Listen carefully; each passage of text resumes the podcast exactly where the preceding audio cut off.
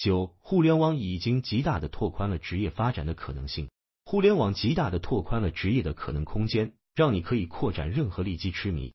我们来看下一条推特，我觉得这一条有点难懂，但也非常有意思。关于人们可能拥有的工作或职业，你说互联网已经极大的拓宽了职业发展的可能空间，大多数人还没有意识到这一点。从基本的功能上说，相比于其他任何事物，互联网更加能够把地球上的每一个人联系在一起。你现在可以联系到每个人。无论是给他们发私人邮件，还是在推特上广播，还是在脸书上发帖，或者你有一个网站，他们碰巧浏览到，互联网把每个人都联系起来了。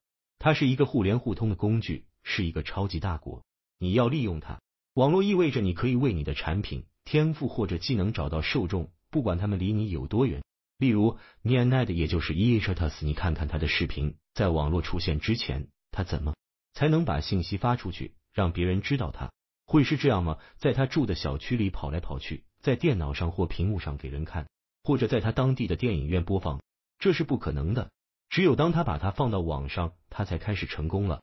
那么世界上有多少人真正对他感兴趣呢？或者对我们在谈论的内容感兴趣，并且愿意吸收他的呢？只是人类的很小一部分。关键是你能够触达到他们。互联网允许你大规模的发展对任何利基市场的痴迷，所以。互联网所做的是允许任何利基痴迷，这可能是最奇怪的事情。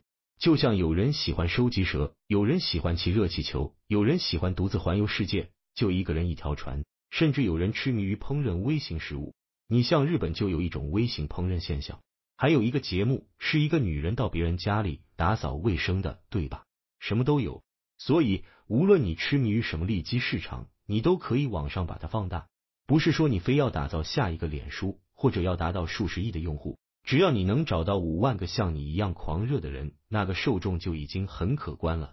美妙之处在于，地球上有七十亿人口，人类 DNA 的组合是不可思议的，每个人都是完全不同的。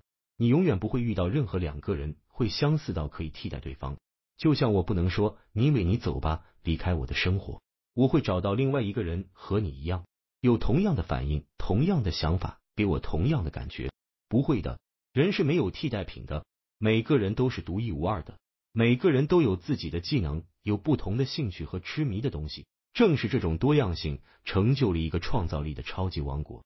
所以在自己独一无二的事情上，每个人的创造力都会超越别人。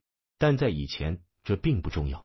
如果你过去住在意大利的一个小渔村，那里并不一定需要你完全独特的技能，你必须适应仅有的几份工作。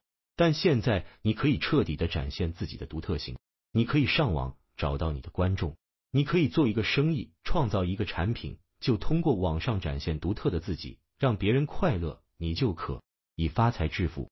职业的空间已经被大大的拓宽了。像电竞玩家，有人就通过玩 Fortnite 赚了数百万美元，他们就是录视频然后上传。油管播音员、博客和播客主们都很赚。乔罗根。我看到说他通过播客每年能赚近一亿美元，我不知道真的假的。他的下载量达到了二十亿次。前几天我还转发了一条搞笑的推特，关于 PUDP 是最具新闻传播力的名字。我想这是一个在瑞典的孩子，他拥有三倍于顶级有线新闻网络的发行量，只是他的新闻频道，还不包括他的娱乐频道。用真我本色避开竞争，互联网能使任何利基兴趣变现，只要你能在该领域做到最好，然后把它扩展出去。好消息是每个人都是不同的，在某方面都是最好的。做你自己。我的另一条推文很值得插进来，没有放在这次的推文风暴里。它很简单，我喜欢精简东西，这样很容易记，也方便往上加东西。那句话是通过真我本色避开竞争。基本上，当你和别人发生了竞争，是因为你在模仿他们，因为你想做同样的事情。但每个人都是不同的，不要复制。